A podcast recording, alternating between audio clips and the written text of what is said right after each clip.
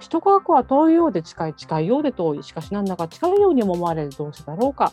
皆様こんにちは、司会の樋口はじめです。始まりました理系の森、毎回理系分野に造形の深いゲストをお招きし、ニュースには出てくるんだけど一体なんだかわからない。そんな視聴者の皆様に最新技術と生活がどう関わっているのか、何を理解するべきなのかナビゲートする番組です。ゲストにコンパス社長技術室室長の宮田義郎さんをお迎えして、教育 AI が学校を変えるをテーマにお話していきたいと思います。最終回は宮田さんのこれからの夢、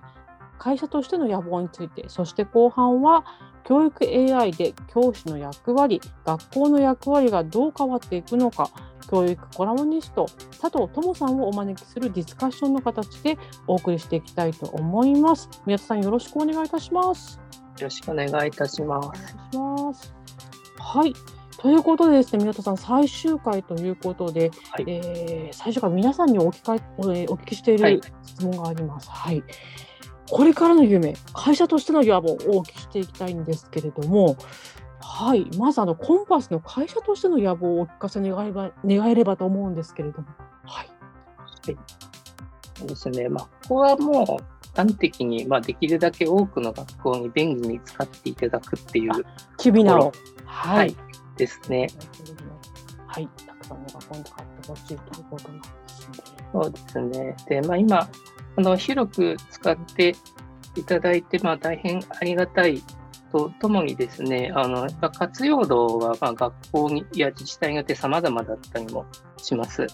で、あのすごくもう紙はやめて、きびなでもう全部やりますみたいに使ってくださるところもあれば、まあ、まだあんまりこの活用が進んでないところもあって、あのまあ、そこを、まあ、すあの全てのお客様というか学校に、まあ、たくさん使っていただけるようにあの、まあ、機能改善したりあのサポートとしてあの使い方の提案してみたいなことをやってあの、まあ、利用量を増やしたいというところを思っております。なるほどね将来みんな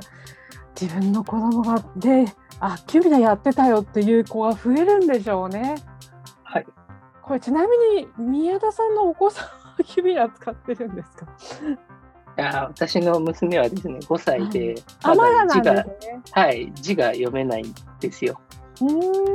で、まあ、だけどたまに触らせてみるとですねあの、はい、この字をなぞって書くみたいなあの問題があってそれとかもっとやりたいみたいな感じで使ってくれることもあります。いや楽しみですねこれから先ね。はいそれではですね、まあ、あのシンギュラリティの話もあると思うんですけど、宮田さん、個人の夢、野望というのをお聞かせいただけますでしょうか？はい、で個人の夢としてはですね、まあ、せっかくこの時代に生を受けたので、うん、このまあ、シンギュラリティの実現にこの少しでも主体的に関われたらなというふうなことは思っています。ではい、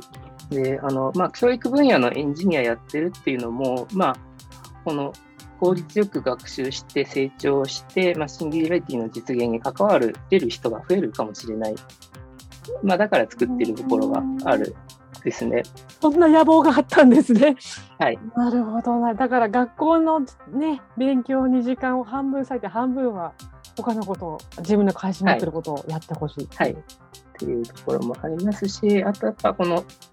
シンギュラリティって、まあ、知能の再現だったりシミュレーションだと思うんですね。はい、でそうすると、まあ、知識って何だろうとか考えることって何だろうとかっていうことは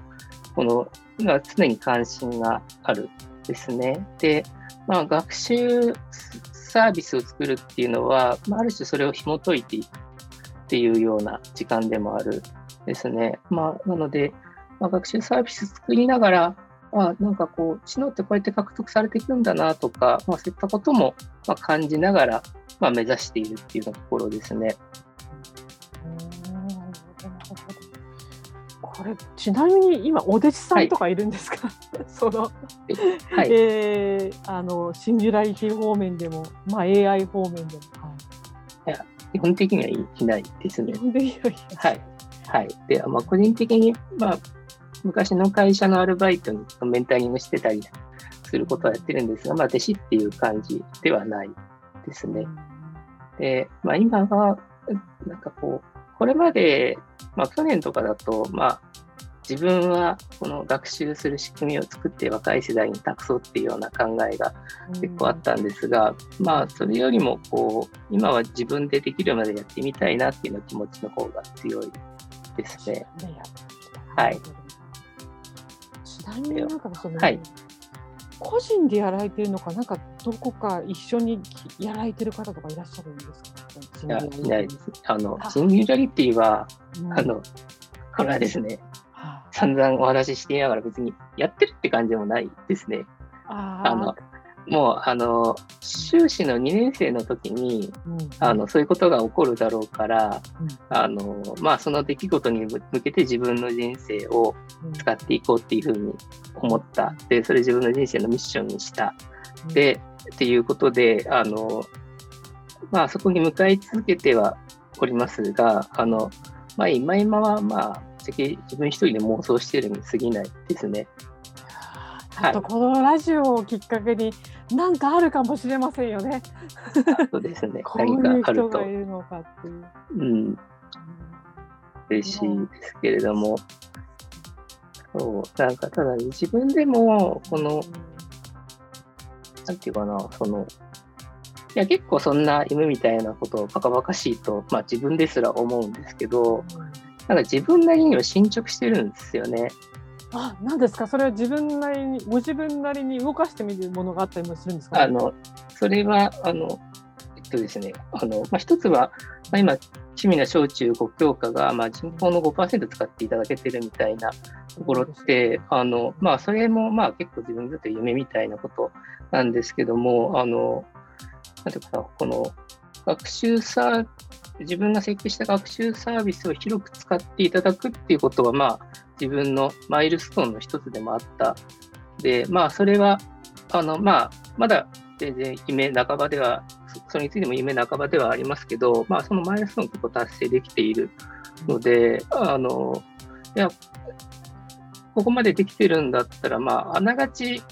まあ、夢とも言い切れないなっていうような感覚もあるっていうようなところですね。うん今まで自分が夢だな夢物語だなと思ったことが実現してきたからシミュにももしかするとっていう、はい、そうですねうん。すごい。いやまだお若いですもんね。まあでももう42歳なのでもう夢みたいなことばかりも言ってはおられないのですがただこの、はい、はあの学習サービス作る中でですね、やっぱりこの学習のやり方の工夫とかっていうのはすごく身についた。あのあこうやって学習するといいってことを考え続けることによって、まあ、自分もこうやって学習したらいいんだっていうようなことをあの獲得することができて、まあ、なんか私、昔の考えだともう42歳、私今42歳なんですけども、あのなんかもうこの年齢になるとそんなに新しい知識って身につけられないんじゃないかなと、まあ、20代の頃は思ってたりもしたですね。まあそれもあって、まあ、自分の世代じゃ間に合わないから自分の世代で託そうと思ったりもしてたんですけどあの案外全然まだ学習すれば身につくなっていうのが今の感覚ですね。うんそれは学習方法を学んだところから確信したんですかね。そうですね。あの、いや、全然新しいこと身につくなっていうようなところですね。ちょっとあれですね、あの、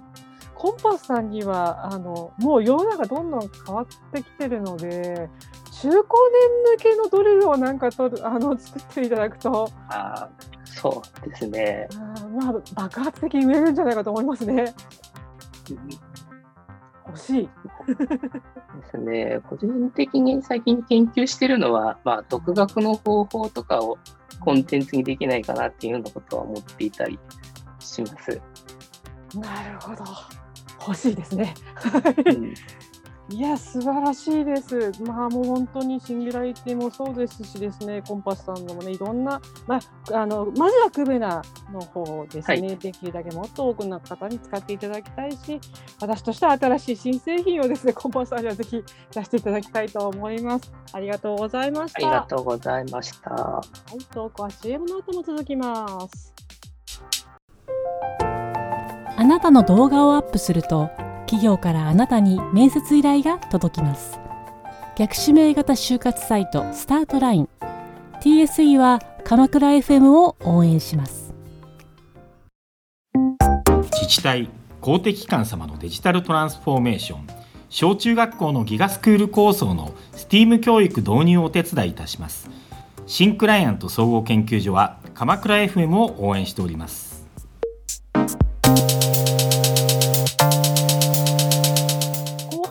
教育コラムニスト佐藤智さんをお招きし教育 AI で教師の役割学校の役割がどう変わっているのかディスカッションしていきたいと思います2回目です佐藤智さんよろしくお願いいたしますはい、よろしくお願いいたします。お願いいたします。それでは今回も事前に佐藤さんからいただいたご質問を中心に宮田さんにお話を伺っていきたいと思います。はい、えー、教育 AI の登場で、はい、はい、教師の役割がどのように変化していくのか、また、はい、児童生徒へ AI 学習を実施する上で教師が準備すべきこととは何でしょうと質問ました。で、これについてはですね、もっと前回も少しお話ししちゃったんですけど、あの役割が変わるっていうよりも、本来期待されている役割にちゃんと時間が割けるようになるっていうことだと思います。で、あの本来期待されている役割っていうのは、まあ、生徒の相談に乗ってあげたりとか、まあ、興味があるものをあのあの深掘りして教えてあげるとか、まあ、体験する時間を作ってあげるとか、まあ、そういうことが期待されていることだと思ってまして、だし、まあ、先生方もあのそういうことをやろうとしてあの職業を選ばれていると思います。で、まあえっと、これについて、なぜそもそもそれができないかっていうと、まあ、先生方忙しすぎっていうところがあのあります。で、あのまあ、これは、まあ、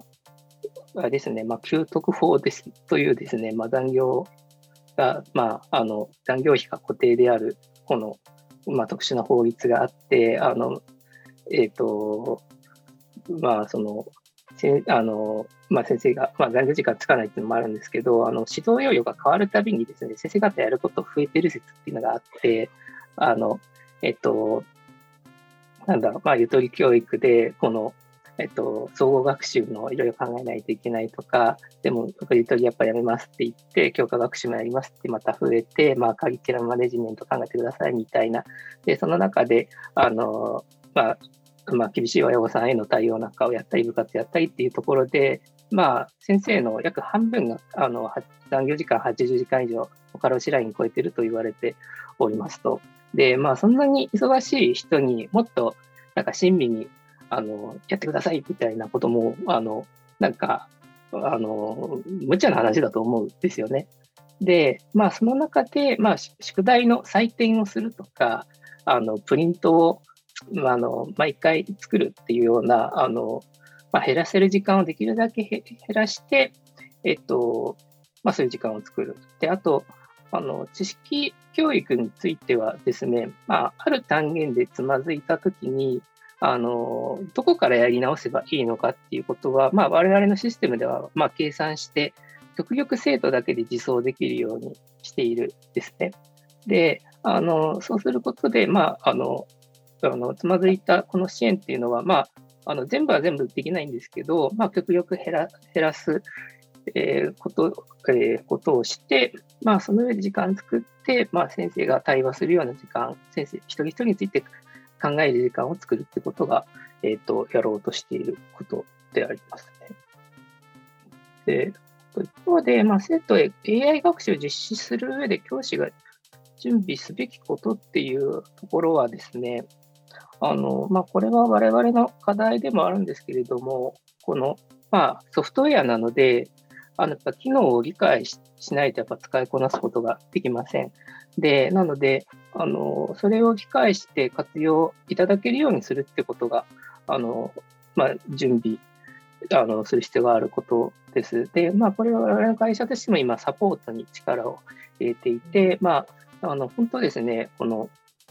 我々のサービス、あの、まあ、今50万人利用されているんですけれども、っぱり自治体とか学校によって活用度は結構ばらつきがあるんですね。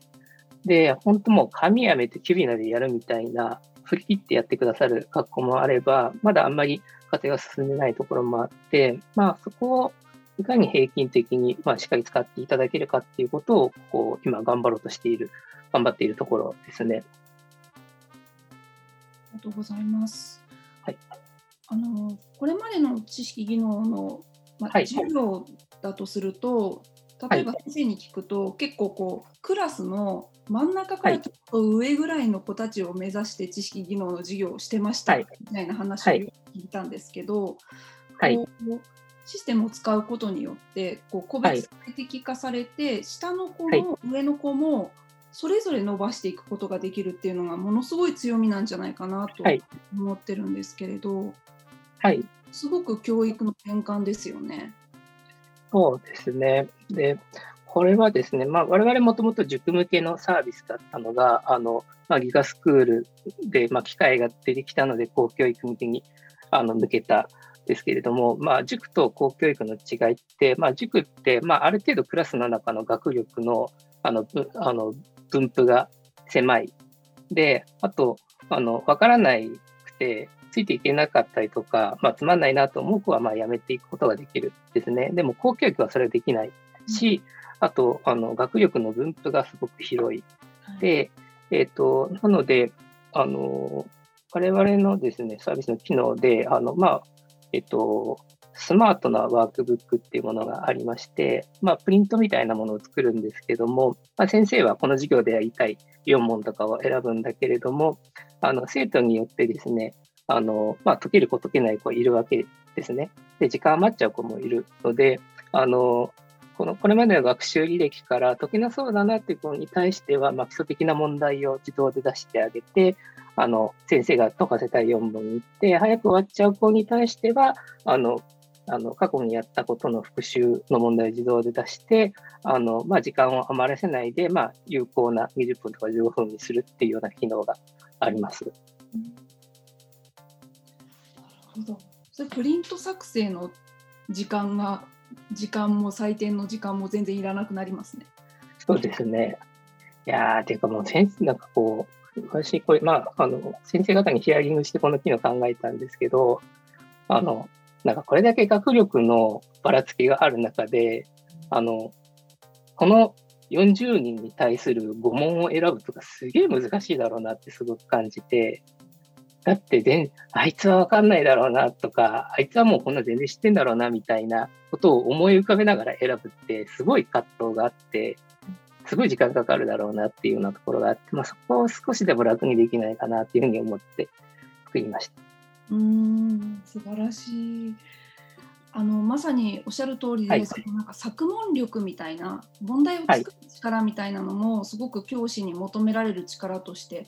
存在してたと思うんですね。で、はい、今後その AI が進むことによってそれがいらないとなった時にいらないって完全になるのかどうかも分かんないですけど、はい、いらないってなった時に、こうなんだろう先生側に問題が起こったりとかすることはあるんですかね？作問できない先生。ああ、作問で大丈夫なんですかね？ちょっとあの、はい。あそう先ほど、まあ、これどうだろう話すか分かんないですけども、はい、ちと中学力中下の子は上がるけどあの偏差値50以上のね7050か70のラインの子はあんまり上がらないみたいな話あったじゃないですか。はい。はいはい。なんかそういう子には先生が作ってあげないといけないんですかね？まあ、そういうこともあると思いますね。で、まあ、今のお話は、まあ、我々が公教育系のサービスなので、やっぱり偏差値50前後の人にが、あと、に合った問題群に今なっていて、逆に言うと、すごく偏差値の高い人たちには簡単な問題だねっていうようなものになっておりますね。で、なので、まあ、中ぐらいのこう、引き上げていくっていうようなシステムには今なっています。で、あの、先ほどの佐藤さんの質問、あの、問う力はどうなんだっていうところについては、それは私も、あの、あの、あんまり考えたことなかったんですけど、あの、そこが、あの、まあ、なんか別の力で養っていく必要があるかもしれないですね。うんうん、だってやっぱり問題を作ら作るっていうのはすごい知的な作業じゃないですか。そうですね。で、あの、だけど、そこが、まあ自分たちの考えとしては、まあ、まあ、データベースにあって、あのそれ選べばいいっていうものについては、まあ、選んでいただいて、時間減らしていただいて、まあ、もっとなんかこう、複数の知識組み合わせた問題とかを考えていただくと、あのすごくいいかなと思います。大学入り口ね大学教職課程も変わっていかなきゃいけない必要があると。で、まあ、これも佐藤さんからの質問なんですけれどもこの教育 AI に代替されていく部分を考えてこれからどんな学びがですね大学教職課程として必要になってくると宮田さんお考えになられますでしょうか？はい、でこれについてはですね、まあ、知識教育がまあ効率化できましたっていうふうになった後には、あのまあ、プロジェクト教育だったり、STEAM 教育だったり、カリキュラムマネジメントなどでですね、まあ、知識観をま統合させて、まあ、使えるとか、自分で考えるっていうようなあの能力の育成に、ま、教師への役割の期待がまシフトしていくと思いますね。なので、まあ、そういった授業ができるような教職課程に変わっていくと良いんだろうなと思います。で、まあ、具体的には、このファシリテーションとかコーチングとか、あと、まあ、あとま企画書の書き方とかですね。で、なんかこう、今、ディレディレクターみたいな職業の人がやっているような、あの、なんかこう、引き出して整理して、まあ、良いところをこう、引っ張っていくみたいな、そういう技能を身につけるような授業が増えていくときっといいんだろうなと思います。そうですよね。ぱりいろんな機会を設けていくで、はいそこにやっぱりこう忙しすぎて研修とかにも参加しにくい状況になってるので、宮田さんのおっしゃる通り効率化効果効率化できるところはしていくはいということが両輪なんでしょうね。そうですね。うん。一方でも、まあ、先生が簡単に学べるみたいなサービスっていうのもきっとニーズがあるんだろうなと今日お話ししてて思ったところではあります。で、あの、ファシリテーションとか、まあ、企画書の書き方とかっていうのも、まあ、あの、なんだろう、まあ、あの、まあ、概念なので学習できるし、知ってればできるみたいなところはいっぱいあると思うんですね。知らないとできないけど。あの、そういったものは、あとかな、あの、必要性ありそうだなと今日話してて思いました。うん、すごくあると思います。リテーション、コーチング、そうですね、企画書の書き方、外部とどうコーディネートしていくかみたいなああ、そうですね。うん。こととかですね。なんか塾と宮田さんとで佐藤さんが編集者でなんか本ができるような 先生のねやった いいですね。ぜひもう企画していただきたいと思います。はい、本日は宮田さん、佐藤さん、貴重なお話ありがとうございました。ありがとうございました。あ